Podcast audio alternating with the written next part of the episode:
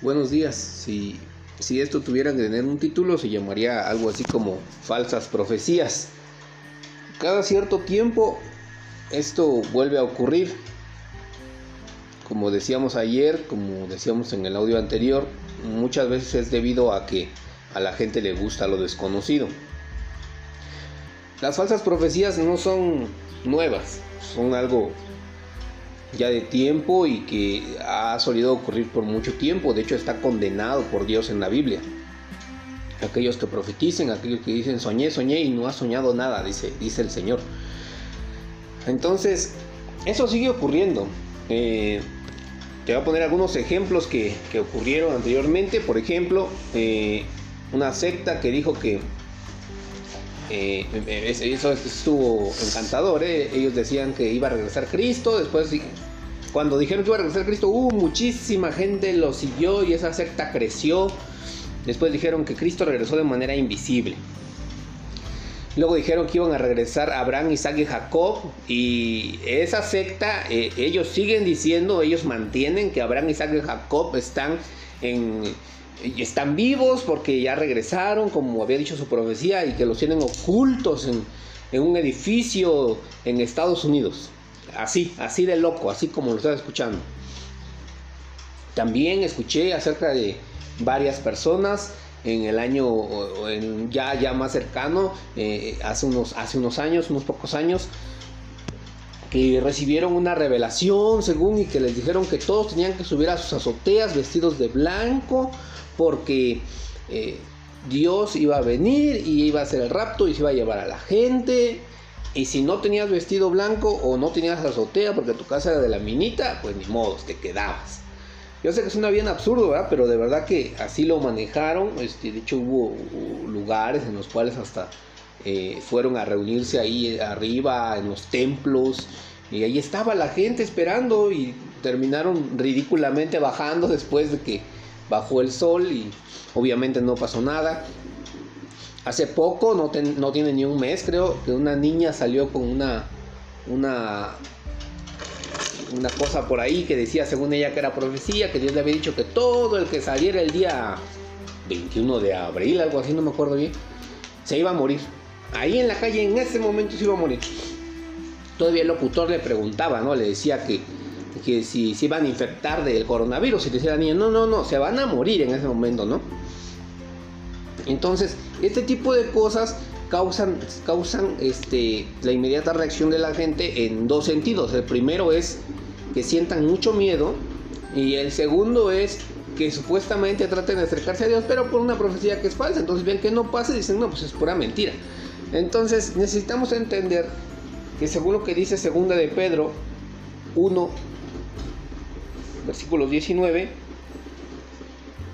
nosotros tenemos la palabra profética más segura. Eso no se refiere a que si yo profetizo es muy seguro, no. Se refiere a la Biblia. Esa es nuestra palabra profética, ¿sí? Entonces, eso es, eso es muy importante que lo entendamos. Todo, todo lo que nosotros llevamos es en base a la Biblia. En Gálatas capítulo 1, versículo 8, el apóstol Pablo dijo que aún si un ángel viniera y anunciara un evangelio diferente, no lo crean, ¿sí? O sea, tú no puedes creer en algo que contradice lo que dice la Biblia, ¿sí? En Mateo 24, 36 la Biblia dice que solo Dios sabe cuándo será el regreso de la venida de Cristo. Eso es muy importante porque eh, eso de que Cristo va a venir y no es, no es nuevo, eso mucha gente ha sacado sus cálculos Ah, hubo una secta que supuestamente hizo los cálculos de cuándo regresaba Cristo. Y, en base a eso ellos decían, ah, es que este año va a venir. Entonces necesitamos recordarnos eso, ¿sí? Cuando alguien te diga, oye, fíjate que escuché. No, no, no, la Biblia dice, la Biblia dice que es la palabra de Dios, que solo Dios sabe cuándo volverá Cristo. Nadie puede saberlo. Si alguien está diciendo lo contrario, es un mentiroso. La Biblia dice, sea Dios verás y todo hombre mentiroso. O sea, si hay que creerle entre Dios y alguien, Dios tiene la verdad, todos los demás seremos mentirosos si estamos diciendo algo que va en contra de su palabra.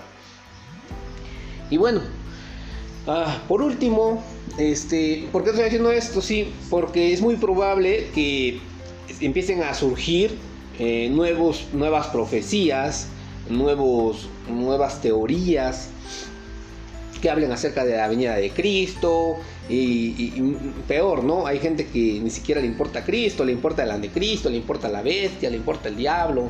Eh, no se dan cuenta, pero pues lo están adorando porque eh, están buscando al diablo, no están buscando a Dios. Entonces, por eso es el motivo de este audio. Para terminar me gustaría recordarte una historia que está en Primera de Reyes, capítulo 13. Dice la Biblia que había un profeta joven y un profeta anciano. Dice que este profeta fue, dio la profecía y Dios le había dicho una, le había dado una orden muy clara a este varón y le dijo, regrésate por el lado, por el lado opuesto, no camines por el camino por el que veniste. Dios le había dado ya una palabra, ¿sí? ¿Esto qué representa? Eso nos representa a nosotros y nos representa que Dios nos ha dado ya una palabra. ¿Cuál palabra? La palabra de Dios, la Biblia, ¿sí? Y dice que se le apareció un profeta viejo, ¿sí? Un hombre que tenía eh, ciertas artimañas, ciertos artilugios, tenía eh, la capacidad en sí mismo de buscar engañar a otros, ¿sí? Y cuando vemos realmente no había en él un por qué hacer esto, pero él quiso hacerlo, ¿sí? ¿Por qué? Por llamar la atención, por lo que tú quieras, ¿sí?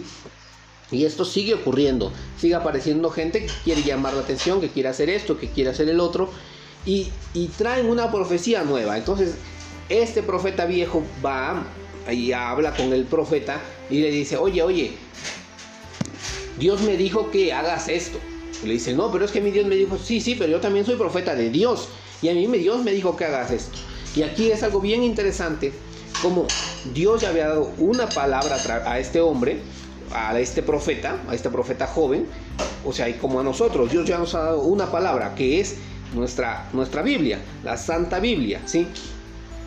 Y nosotros no podemos decir, bueno, pues también voy a leer el libro del mormón a ver qué sale, ¿no? O voy a también a escuchar las profecías de fulano porque le dicen que son muy acertadas. O voy a escuchar a Monividente. No, no, no, no, no. Por eso tenemos una palabra, la palabra de Dios, y nosotros nos regimos a ella. ¿sí? Lo que pasó con este profeta viejo, ya para terminar, fue lo siguiente. Este profeta le dice, ven, como en mi casa, le da de comer. Cuando este hombre regresa, regresa obviamente por el mismo camino y un león lo devora. Este hombre murió a causa de, y para los que ya lo oyeron decir, a causa de un león, no, él, murió a causa de su desobediencia, ¿sí? ¿Por qué? Porque Dios ya le había dado una palabra que seguir, ¿sí? Dios ya nos ha dado una palabra que seguir, la Santa Biblia, ¿sí? Dios ya nos ha dado una palabra que seguir, nuestra Biblia. Eso es lo que Dios ya nos dio. Si nosotros no nos regimos a ella, todo además, todo además de esto, que sea externo, ¿sí? Son mentiras. Entonces, eh, yo les invito realmente que vayan atesorando eso en su corazón, eh, para que, porque vienen momentos difíciles, realmente lo creo, porque repito, no tiene ni un mes lo de esta niña que salió ahí contando que la gente se iba a morir, no sé qué. Y no dudo que haya, haya gente que se espantó, ¿sí? Y pasó algo, no, no pasó nada, todo ese tipo de cosas son mentiras. Entonces, eh, les recuerdo esto, cuando ustedes escuchen de, de profecías, pónganlo con la Biblia, ¿sí? Y lo más seguro, eh, no, no, quiero ser este alguien que, crea que tiene la verdad total, pero yo necesito que usted entienda, ¿sí? Que no es como que Dios se la pase dando ahí profecías chiquitas a cada quien. Eso no, no puede ser así. No puede funcionar de esa manera, ¿sí? Para eso tenemos la, la palabra de Dios. Entonces, eh, les agradezco por su tiempo, que Dios les bendiga. Amén.